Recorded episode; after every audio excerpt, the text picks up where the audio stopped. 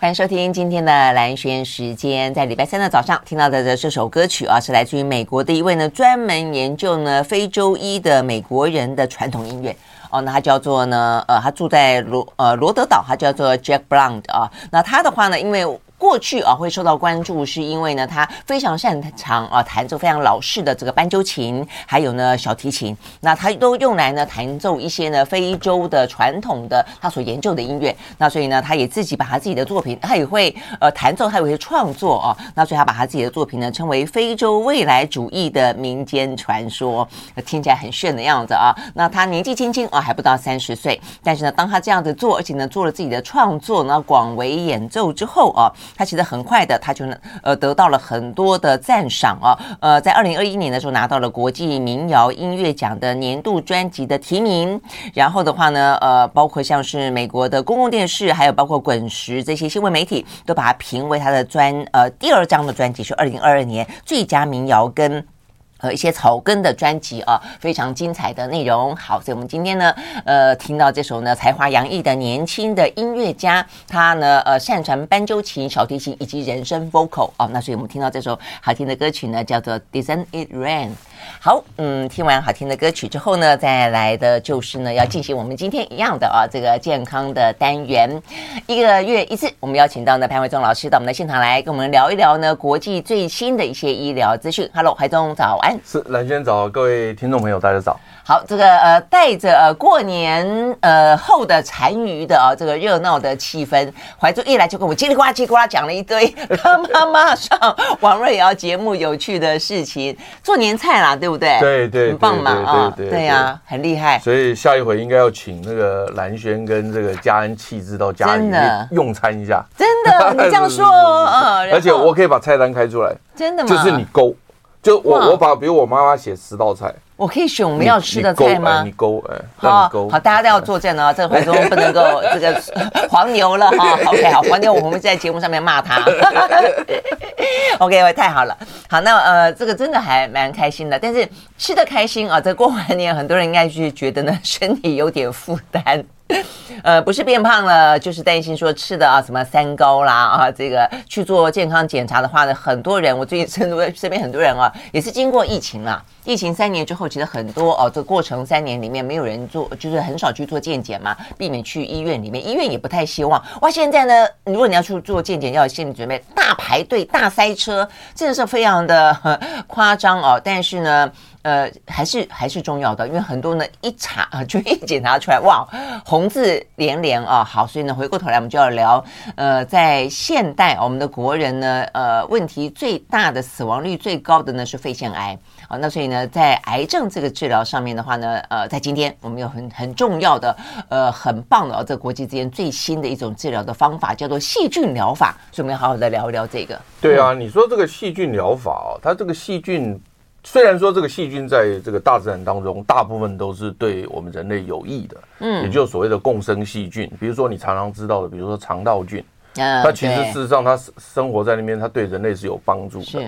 是，但但是你也常常听到很多细菌感染了以后呢，会生病会死亡。嗯啊，比如说幽门杆菌，呃，幽幽幽门杆菌也算啊，幽门杆菌也算是不好的菌，因为。至少会造成你胃溃疡嘛，甚至有机会得到胃癌。是。那但是你像比如说结核杆菌，就肺结核，肺结核啊，这个也都是啊很多啦。所以因此还有很多细菌性的脑膜炎啊什么的啊等等的。所以因此呢，这个有害细菌也有一些。嗯。不过如果占所有细菌里面，它其实比例不低啦，就是就是很低啦，比例比较低哈。啊，没关系。那这些这些有害的这些细菌呢，没想到呢，突然间要上了舞台的中央。嗯哼，哦，为什么要上舞台中央？因为它来对抗我们人类一直打不赢的癌症，是要不好的菌哦，好的菌还打不赢，是这个意思吗？对，哦，这样子，好的菌还特别大不。待待会我会介绍几种菌它的特殊的情况来让大家了解，有点像把坏蛋纠集在一起，然后去当一个特工队，叫做以毒 以毒攻毒，嗯，以毒攻毒，也就是说，癌细胞是个坏东西，对，细菌也是个坏东西，嗯，但是我拿细菌去打癌症。大概是这个意思。呃、那那另外还有一种情况，就是叫做敌人的敌人就是朋友，嗯、也就是说呢，细菌也是我敌人，那病毒也是我敌人，或者、嗯、那个癌细胞也是我敌人。嗯、那但是现在呢，因为癌细胞变成是我的最大敌人，嗯，所以我先联络次要敌人，啊，打击主要敌人，大概是这个意思。嗯，那我们在癌症整个抗癌历史过程当中呢，最早期我们就知道切除。对，你如果很快能够把它切掉的话，就问题不大。嗯，但是有些东西是没办法切的啊，没办法切的原因一一个就是扩散，嗯，一个就是很弥漫性的，是，但是没办法切的。那接下去就后来又出现了放射疗法，对，放射放射疗法后来完了以后又出现了化学化学疗法，你讲的很好，然后再来，嗯，现嗯，接下来就标靶嘛，啊，标靶，对，很好啊，再来，呃，活细胞。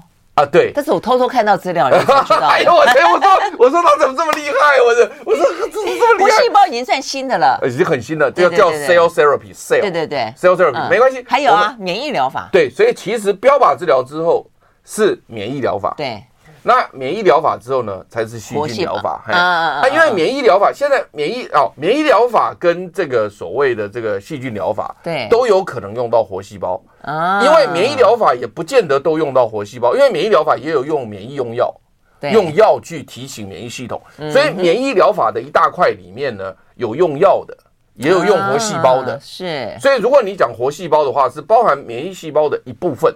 对，把它送进我们的人体里面嘛，然后自己去让它对一部分，然后再加上细菌疗法，所以因此呢，免疫疗法现在已经大放异彩了。对，啊，免疫疗法也得了诺贝尔的生理学奖啊，嗯，那么还包括尹衍梁的糖奖都得过啊，嗯，那现在呢，细菌疗法要进入了舞台的中央，OK，好，就是我现在要讲这个意思，嗯，那。到底为什么用细菌可以抵抗癌症？这就是今天我们要告诉大家的。嗯，那甚至我们引用了一篇文章啊，最近才发表的一篇文章呢。那告诉大家说呢，二零二二年，嗯，十二月底，也就是去年底嘛。嗯，那因为花了一点时间准备嘛，过了个年，所以呢稍微要慢一点跟大家报告，因为这个题目很大。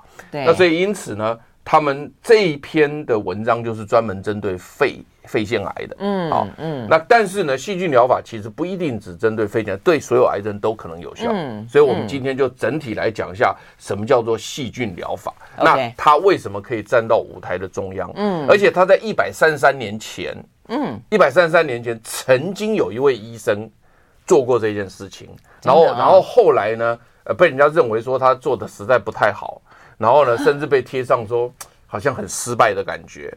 但是没想到他的女儿很不爽，他的女儿继续弄，就是呃血池，对血池，然后后来就发现说，哦，原来他爸爸的想法是有那么一些观念。但当然，他爸爸的做法，那那个这些做法，现在还是没有拿来用。但是因为几百年前，我觉得整个的一些观念也好，设备也好，对，都改变了，都改变了。但是他的当时他的努力，并不是空穴来风啦。也就是说，至少。给了爸爸一个观，给了大家一个观念，他爸爸当时不是空穴来风，嗯、是真的有想法，嗯、只是说当时可能没有那么厉害的医学知识去支撑他，对，所以做不出那些东西来。嗯嗯，走得太前面了未必，但是事实上至少是一条可以继续 follow。现在现在看起来呢，事实上是大放异彩的一条路了啊。OK，我们休息了，就来回来，呃，好好的去了解到底有哪些细菌可以发挥治疗攻击癌症的效果。那这个过程当中的积攒又是怎么样的？马上回来。I like 103, I like radio。好，回到蓝轩时间，继续和现场邀请到的潘伟忠老师啊来聊，呃，有关于呢治疗癌症啊、呃、这个最新的疗法。那刚刚也特别提到，在去年底所发布的这样子的一个呃，算是最新的实验结果，对不对？对对对，实际上是针对肺腺癌了啊。对。好，所以我们是不是先从这个呃实验结果来聊起？好，可以啊。它是在这个呃。国际期刊叫《科学报告》嗯，Scientific Report 发表了一篇论文。那它是由美国纽约市哥伦比亚大学生物工程医学研究所的副研究员德鲁巴，在他的指导教授达尼诺的指导下完成了这篇研究论文啊。那他之所以会完成这篇研究论文，因为他的亲人最近才死于肺腺癌。嗯，所以他立志呢，就加入了这个达尼诺教授的这个实验室，嗯，要专门研究呢，就是细菌所产生的这个细菌毒素。嗯，因为我们通常细菌在身体里面会造成我们的伤害，是因为细菌会产生很多毒素，对我们身体产生伤害。所以那他觉得这个毒素可以拿来杀死癌细胞。嗯，所以因此他就研究 什么样的细菌毒素对癌细胞杀伤力最高。那他是选择到了肺腺癌的原因，就是说呢，因为肺腺癌确实如你所讲，那死亡率也蛮高的，啊，死亡率蛮高。不，你像这样台湾这个大肠直肠癌，虽然发生率第一名，可它死亡率只有第三名，对对不对？那你肺腺癌可能发生率是第二名，可是死亡率第一名，嗯，所以这个东西就是这死亡率太高了，所以因此他就想要研究这个，然后他就结果呢，他就把这个细菌拿来呢，就来看说它到底能够产生什么样的这个细菌的这个毒素，因此他就利用一个很重要的一个科学叫做基因工程科技，嗯，他呢去改造细菌的基因，让它产生不同的细菌毒素。嗯，好，那结果呢？它的让它产生了十种不同的细菌毒素，嗯，十种哦，嗯，那意思就是说呢，这个 A 这个同样都是这一只细菌，嗯，这一只细菌原来都是一只细菌，嗯，那这一只细菌呢，给它做了一个改造以后，它可以产生 A 毒素、B 毒素、C 毒素、D 毒素，嗯，好，就变成了十只不同的细菌被它改造过的，叫基因工程改造细菌。那很有趣的是呢，他就去把那个。临床上面的病例，就六个肺腺癌的病人找到了以后，把他们的癌细胞拿出来，嗯，那这都是很难治疗的。比如说，就后来就是很难治疗的，把它放在培养皿上，然后跟这些毒素混合弄，因为发现这十种毒素里面呢，其中有一个毒素可以杀死它癌细胞，杀的非常有效，嗯，而且呢，对人类细胞没什么影响。OK，所以呢，因此他就觉得说，哇，接力后。哎，这真的是重点，因为现在很多的治疗方法都会把健康细胞杀的杀的很很严重，所以呢，人的呃整个的身体的衰弱呢，甚至有些时候死亡部分，其实除了癌细胞之外，都是因为健康细胞的死亡。对，所以因此呢，他的他就他的这个制造这个毒素叫西塔毒素，西塔，嗯，所以他把它命名为西塔毒素，所以因此他就把这一支菌拉出来，嗯，所以你可以看到说，你先选择一支菌，嗯。那你选择这一支菌以后呢？但是这一支菌要有一点特点，待会我会讲它有什么特点啊。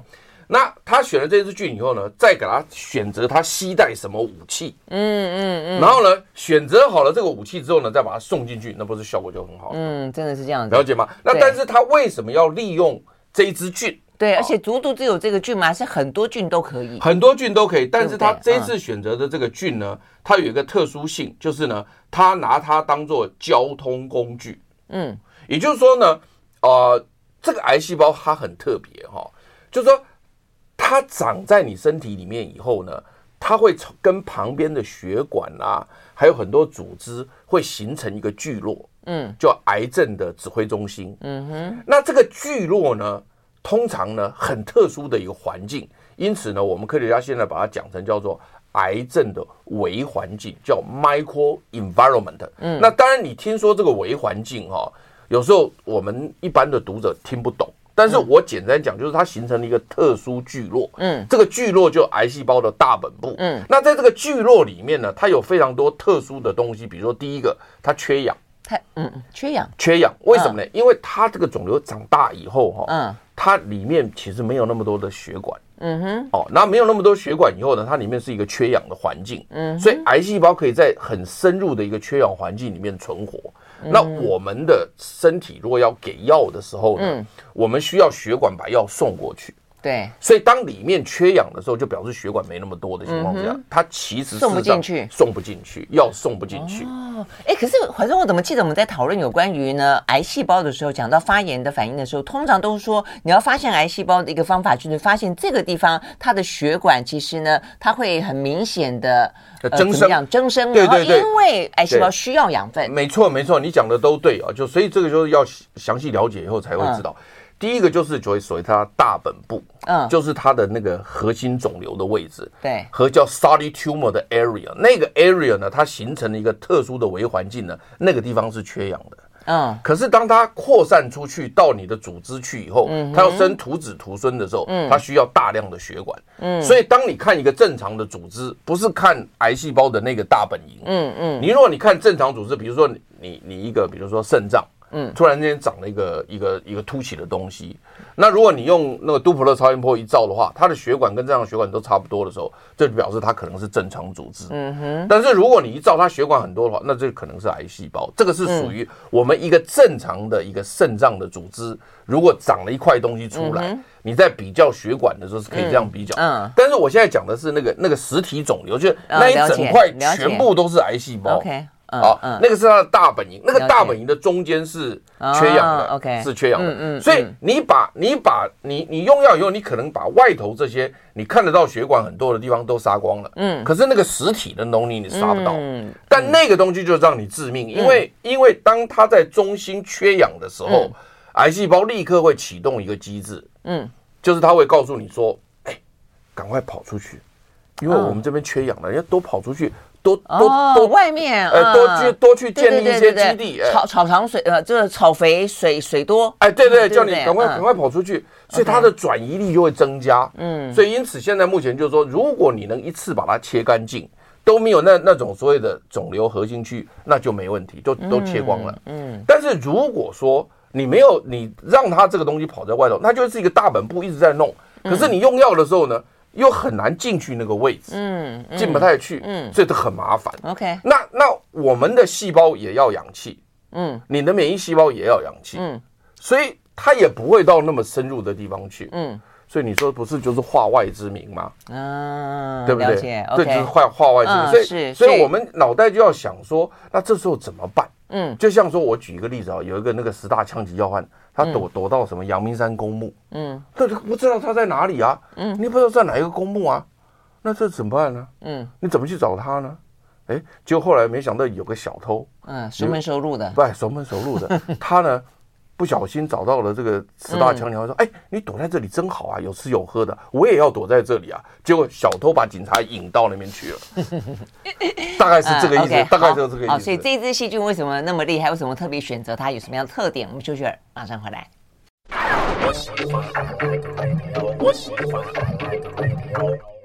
好，回到蓝轩时间，继续和现场邀请到的潘伟宗老师啊，来聊呢这个治疗癌症的新的细菌疗法哦。我们刚刚讲到了，就是老师形容的非常的鲜活了啊，这个有点像是现在战争，像俄乌战争也是一样啊，就是呃，像我记得好像在中东也是一样，就是打打打到最后，干脆弹尽援绝之后呢，就把监狱里面的坏蛋放出来，让他们去打参与战争。哦，我跟你讲。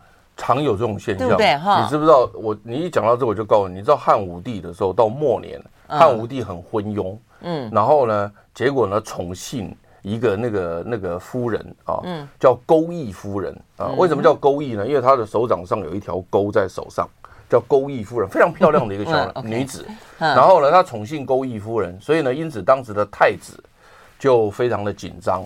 然后最后呢，他要叛变的时候，就把监狱的人放出来。跟汉武帝打仗，但没但没打赢，没打赢。后来汉武帝把他们的全家都诛杀了，包括那个那个卫卫子夫，就是那个那个皇后，是那是贤后哦，那是自古至今的大贤后。这一段历史非常好用，我今天就不讲了。但是呢，但是我觉得那个就是从监狱放出来要跟汉武帝对打，治恶，对，但是没有，但他那一次没有赢，汉武帝那次没有赢，哎，那次没有。OK，好，所以这一支细菌到底，你刚刚讲说为什么它可以这样子穿越重重的，而且就你可以进到这个呃肿瘤的核心。好，你看哈，就来了。所以我虽然现在这个细菌哦五花八门，各式各样。那我们到底为什么选择它？携带武器是另外一回事，就是说我选择到它以后，嗯，我可以想办法用基因工程的方式给它带不同的武器进去，嗯、但是我要先选择到你，嗯，那我今天就举几个例子告诉你说为什么选它，嗯，好，第一个叫做梭菌啊，梭菌啊，那穿梭的梭，嗯，太空梭的梭，啊，对，梭菌啊，那这个梭菌为什么选到它呢？因为梭菌它只喜欢活在哪里？他喜欢活在无氧的环境。嗯哼哼。那我刚刚不是讲过呢？当我们要打击这种所谓的这种癌细胞的总部的时候，就是它 solid tumor 的 area 的时候呢，它中心是缺氧，缺氧的，所以我们基本打不到它。那如果这只梭菌能够跑到缺氧层里面去，然后又带一支武器去打它，嗯，你说多好？OK，好，所以要找那种厌氧。厌氧的细菌，哎，你讲的真好，你还会厌氧两个字，太棒了。对啊，就很讨厌氧啊，是不是？有种细菌就在不容易，不容易，不容易，不容易。厌氧菌就是不喜欢氧气的，哈。嗯嗯。然后呢，缺氧是我的最爱，厌氧菌。然后他他跑，他带着武器跑进去以后呢，然后呢，他把这个肿瘤的这个区域打光了，嗯，打光以后变成正常组织之后，不是血流就来了吗？嗯，那血流就来了，这个厌氧菌就怎么样？嗯，自己就死掉，就死掉了。哎呀，你看多美妙！你看，真的是啊，这个不错，这个很美妙，对不对？对不对？你我放你进去的时候呢，我是专门叫你去缺氧的地方找癌细胞。你把癌细胞干掉了，组织恢复正常以后，你也再见了，真的，因为氧气进来就壮烈牺牲了，壮烈牺牲了。你说像这种东西呢，就是非常非常的有趣，很有趣，真的很有趣。但是呢，但是呢，他在做的时候呢，很有趣的一种情况就是说，他在这个整个核心肿瘤区域，它本来是很缺氧的情况之下，它进去很好活。对。但是当你打的有点成果以后，哎，开始这个癌细胞变小了。嗯，那这时候血流可能就开始攻击了。对，哎，它的打击力就弱了。嗯嗯，细菌的打击力就弱，没错。因为那要源源不绝的送进去啊，是不是？不行啊，他只要他他他只要他只要一一有氧，他就挂了。那换别种菌呢？你讲的真好。所以呢，就是对不对？不是，你要听我讲，不同的部队。你你讲对了。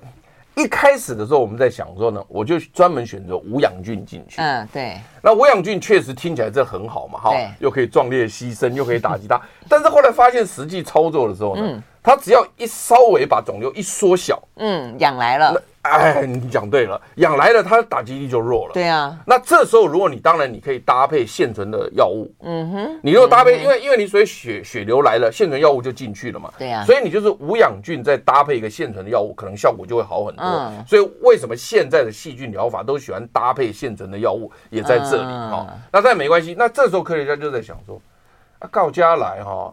哎，只要一见光就死啊，嗯，对不对？嗯、所以，所以你的那个战斗武士在电影上常看到说，后在夜间打击敌人很厉害，阳光一出来他就死了，嗯嗯，对不对？那这样没没得搞啊，嗯。所以后来他就选择第二支菌，所以对嘛，梭菌梭菌还是可以用，嗯，你搭配药物还是可以用，不是说它永远就没用了。所以我就跟你讲说，用细菌第一种喜欢用的就是梭菌，因为它是厌氧的情况。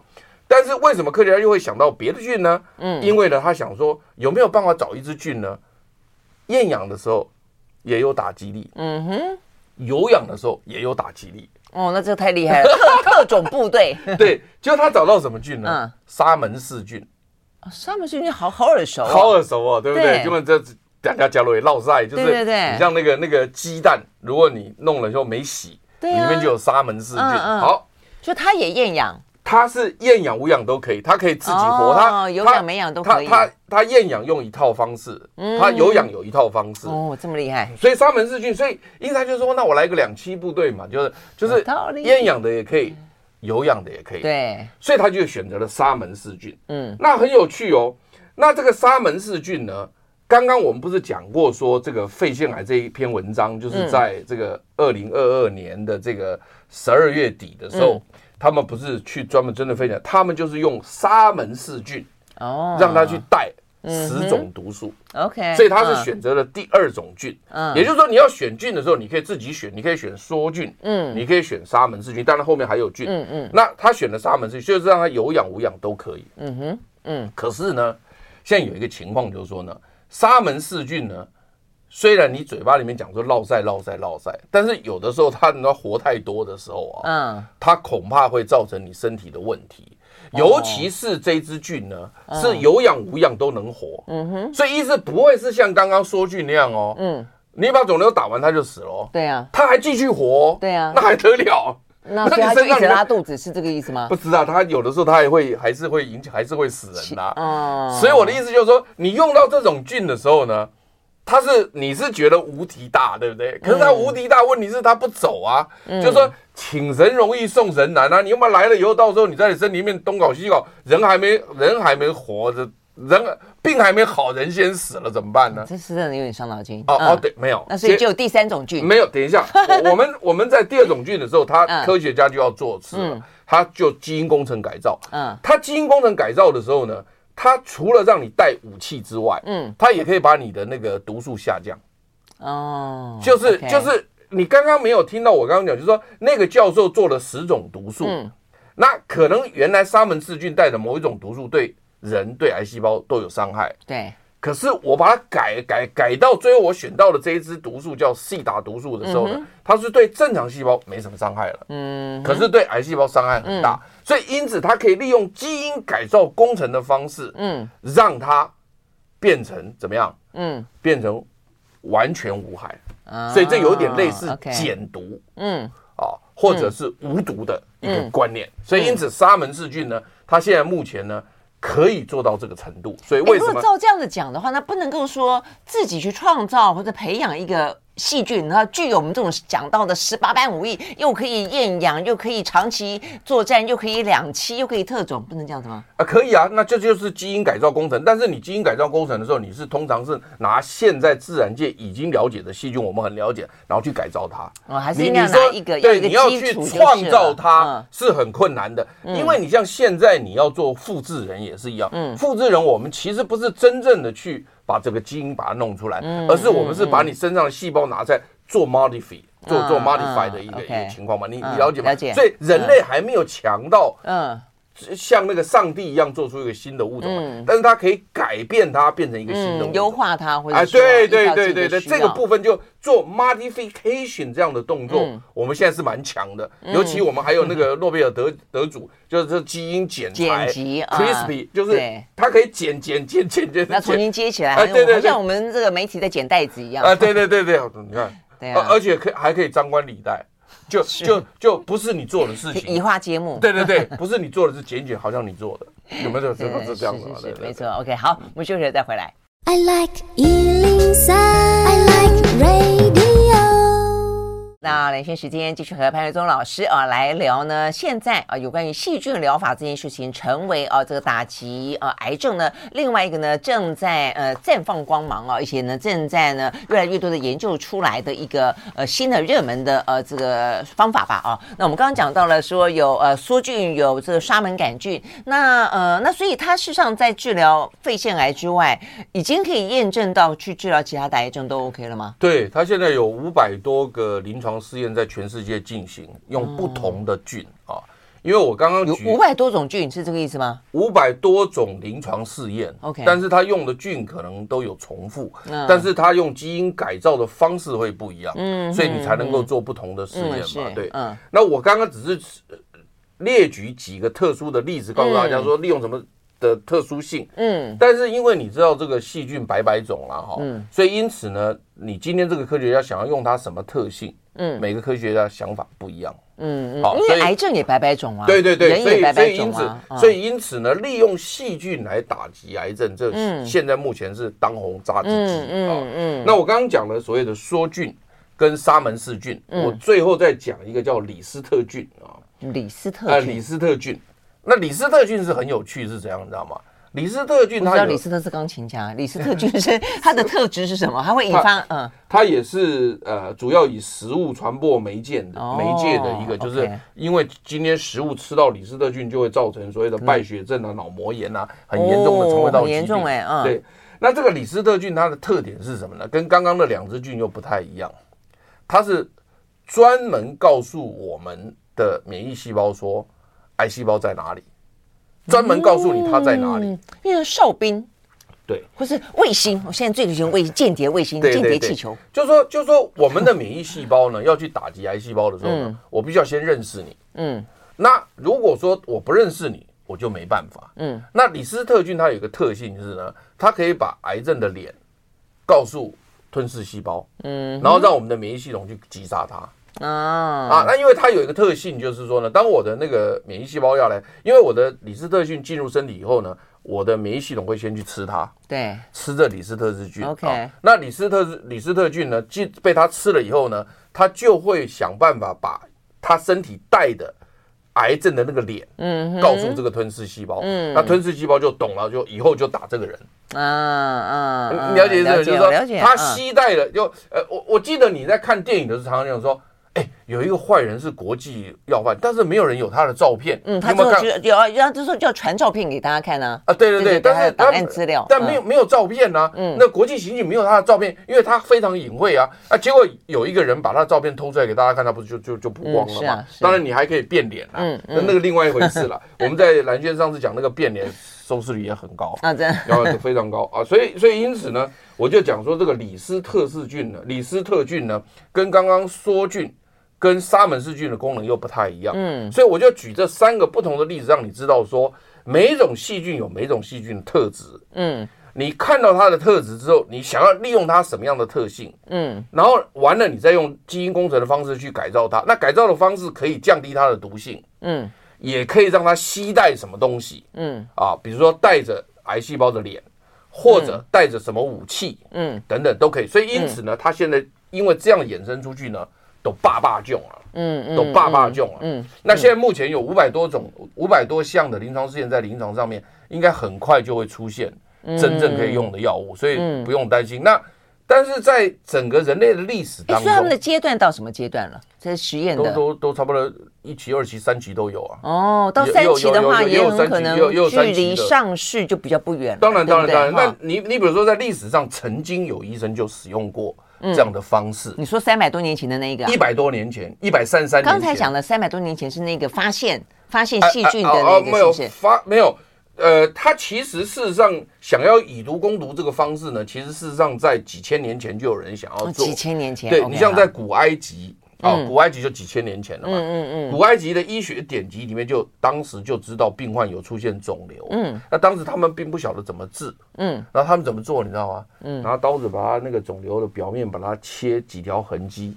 嗯。然后让细菌去感染，因为你切开以后，它不是细菌就会感染的嘛？是。就细菌一感染以后呢，哎，发现它那个肿瘤就变小了。哦。这是古埃及的医学文献。OK，那所以在几千年，跟那种我们在讲过那种外伤的伤口，然后呢，让那个蛆去吃它清创。呃，那个是另外一回事，对不对？但是也有类似的功能。我知道你的意思了，因为他把那个腐肉吃掉。对对对。那现在其实事实上是基本上细菌入侵，对细菌入侵去弄它。那其实细菌入侵去弄它，我刚刚解释过，你已经懂了。可能是细菌毒素把它杀死了，是，或者是细菌引来了免疫大军把它吃掉，这都有可能。对，到底是哪一项？那那要看你感染了什么菌。那碰运气嘞。那对，好好好，谢谢谢谢你哦。所以因此古埃及当时不懂得，但当时的免疫的的知识没那么丰富，所以他只知道说啊，切着让它感染，所以有的会活，有的会死。对。乱七八糟。啊有些可能更惨，哦，死更快啊！对，乱七八糟嘛，哈，乱七八糟，所以它不堪用。可是到了一个叫一八九零年啊，一八啊一八九一年啊，一八九一年呢，哈佛大学毕业的一个高材生，嗯，哈佛大学医学院够有名了嘛，哈。那当时一位医生叫做威廉科利医生，嗯，柯柯柯文哲的科，立正的立，翻译了啊，科利医生啊，科利。那么这个科利医生呢，他就看到这些文献，嗯，然后呢，他就觉得说，哎，那有些人的那个癌症就是不能切啊。嗯，那我总得想办法帮他的忙啊。嗯，就好了，就一个病人进来，嗯。啊，一个女的叫做伊丽莎白，嗯，那这伊丽莎白女生呢，她呢是长了一个肉瘤，恶性肉瘤，嗯，恶性肉瘤已经已经没办法切了，嗯，啊，他他他觉得他也这么这么可怜，也想办法治，他就想说，哎，来古埃及点用细菌来攻击他，嗯嗯，所以因此呢，他就找了这个链球菌。当时他就选择链球菌啊，因为因为可能在文献里面，古文献里面，他可能选择链球菌的原因是可能这些有一些蛛丝马迹。嗯嗯，好，他就把链球菌给它感染啊，感染以后呢，结果没打给细体啊，其 实没没救活，你知道吗？没救活以后呢，他就觉得很沮丧，嗯，很沮丧。可是呢，他没放弃，接着又第二个病人进来。嗯，他在想说呢，上一次那个病人哦，是因为感染的不够多，为什么他会？我当你你你为什么他会这样觉得呢？因为他说，因为上一个那个伊丽莎白呢没有发烧，因为你你细菌感染都会发烧嘛。是是。他说那个哦，我给他感染太少了，嗯，他可能没发烧，嗯，我这一次找一只比较毒一点的，再狠一点，啊，再狠一点，再多一点哈，给他发烧，嗯，结果后来没想到这第二个病人进来哦。就给他发烧哦，哎，还真的好了，真的好喽。结果后来就再也没有再嗯，再也没有再发现他有这个那个哇，他一下子爽到。因为他所谓的治疗是真的就是癌细胞，然后就突然之间就被杀光了。就是隔一段时间，大概两三个礼拜、三四个月，慢慢，然后再观察几年都不复发嘛。嗯，那不复发就没有了。你肿瘤本来这么大，你你弄下去它变小变小变，哎，变不见了。嗯，然后呢，隔几年几杯瓦林，那不是就好了吗？真的是啊。所以所以所以他第二个案例是很成功的。嗯，所以他当时受到很大的启发，就认为说，吼告家来哈，给他看熊哎哈，要让他发烧，嗯才行。像那个伊丽莎白那个没有发烧，那个不行。那个不行哈，就后来他接下去试了八百多个病人，试了八百多个人，结果呢，大概五百多个是有成功，最后他女儿有整理到五百多个人，可是呢，事实上还有两三百个是乱七八糟，有的就是嗯。没有就先死掉了，所以当时的医学界哈骂他，嗯，因为他是哈佛大学毕业以后是在纽约市的一家癌症医院做事，嗯，那这个癌症医院里面都是哈佛大学的学长。嗯，学长就骂他说：“哎，你这医生是这样当的吗？我们今天是要确定有效才能够给病人用，嗯，或者要确定安全。你现在不是拿来乱试，对不对？能赢的就赢，能输的就输，那不是乱搞吗？但是在在当年，如果癌症是一个绝症的时候，如果你开放用自愿的方式，比如病人自己选择他要不要接受这样的对了，你可以这样讲嘛，是不是？但是当时很多人抨击他嘛，因为他们认为说你是不是稳定一点，确认一点，哦，那他就是用这种乱试的。那你如果说八百多人，他可以在动物身上的实验吗？他当时没有这样做，他直接就临床了，就是啊，所以他他所以他所以他八百多人，就算有五百人好。也有三百人死掉，那这个比例也是很高啊。那这三百人轰你就轰不完了，所以因此呢，后来呢，刚好在这个阶段呢，放射线治疗出现了。那放射线治疗那时候就真的是很准确啊，人家可以集中打那什么的。后来人家就把它就丢掉了，就说啊，克利，你不要再玩这一套了哈，你回家休息了哈，你不要再搞这个好，所以他就沉寂下去。OK 啊，沉寂下去以后呢，就他女儿叫海伦。嗯，海伦，那为什么海伦愿意做这个事情呢？因为他爸爸当时等了等了奏在代接戏真哦，他大概是差不多十几岁的小女孩在家里，嗯，就常常看到病患回来说：“哎呀，谢谢柯利医生啊，你救了我一命。”他说：“明明就是有人回来谢谢我爸爸，怎么可能你说他没效呢？”所以因此就是有的有效，有的没效嘛，也就是说他没有准确，但是有来谢的他都记在脑袋。里，嗯嗯嗯，所以海伦就认为说不行，我一定要替我爸爸。所以他也学医。没有，他后来没学医，但是他是个医学科学家，所以医学科学家也算是懂很懂很多医医学的。好，所以呢，这个海伦怎么样替柯利爸爸呢血耻？我们要休息一会儿再回来聊。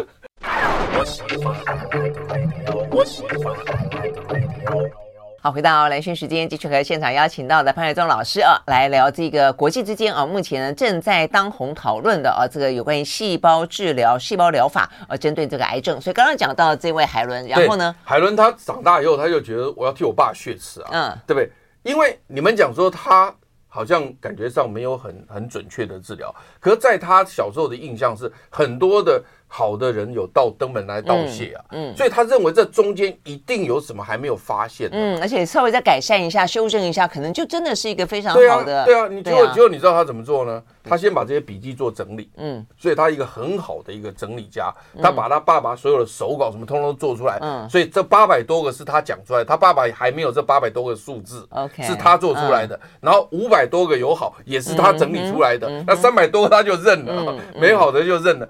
整理出来以后呢，他说：“我要接下去了解为什么有的会好，有的不会好。那这中间到底什么原因？这就是大大数据分析吧？对对对对。到了 现在的话，他这个整理会轻松一点。虽然八百多个，但是也是大数据了。对啊。啊，所以呢，他就想说，那我干脆成立一个研究所啊，叫做叫做 Cancer Research Institute。OK。那在纽约成立的啊。”那在在当时成立的时候呢，也是也是算是划时代的进步。嗯、那你知道他没钱呢？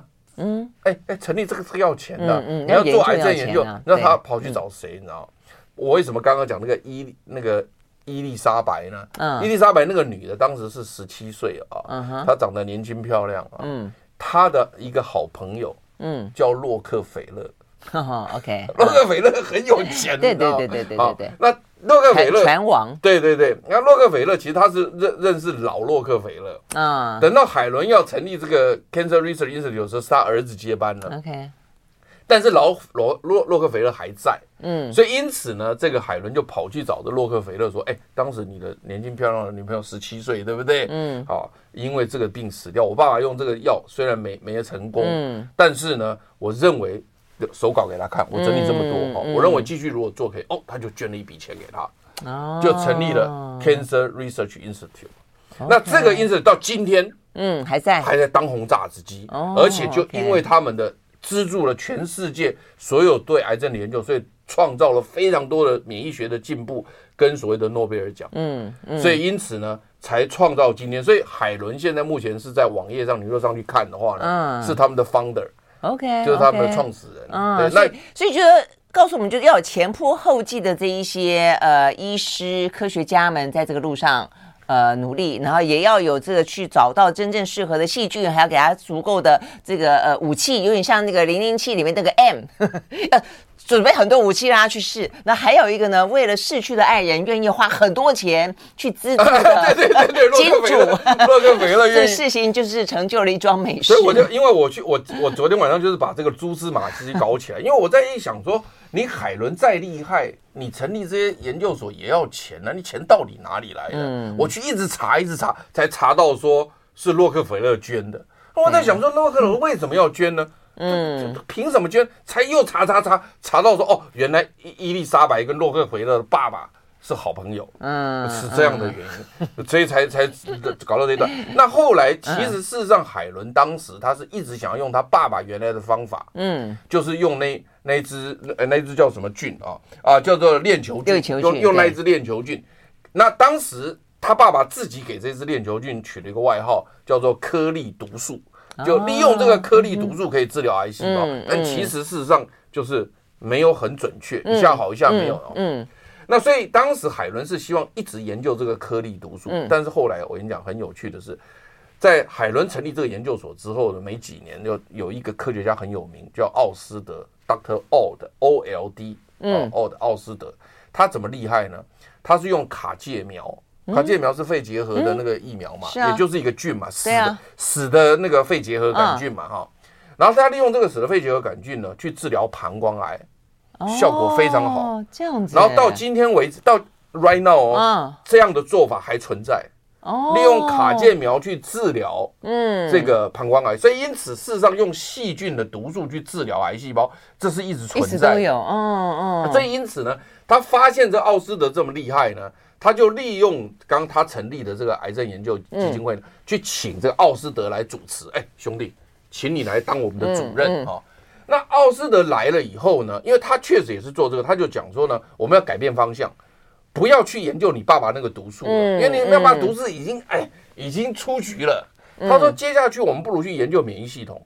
嗯，跟细菌之间的关系，嗯，找更多的细菌来帮忙，呃，还有人类的免疫系统，嗯、所以他他就把研究方向不是集中在你爸爸的那个毒素上面，嗯，嗯那个丢到垃圾桶去了，嗯，我是直接研究人类的免疫系统，嗯，好，研究免疫系统跟细菌之间的关系，嗯，然后就大放异彩。所以这个奥斯德也是个关键人物、嗯、哦。OK，好，所以呢，呃，又听了故事哦，又听了这个最新的目前的研究的方向哦，所以呢，呃，希望了啊，就是当然大家都健健康康啊，但是当有一些状况发生的时候呢，有更多的方式，有更多的武器，有更多的手段啊，可以帮助我们呢，呃，杀死癌细胞，能够治疗癌症。好，非常谢谢怀宗，那我们现在来讲这个最新的一个趋势，谢谢。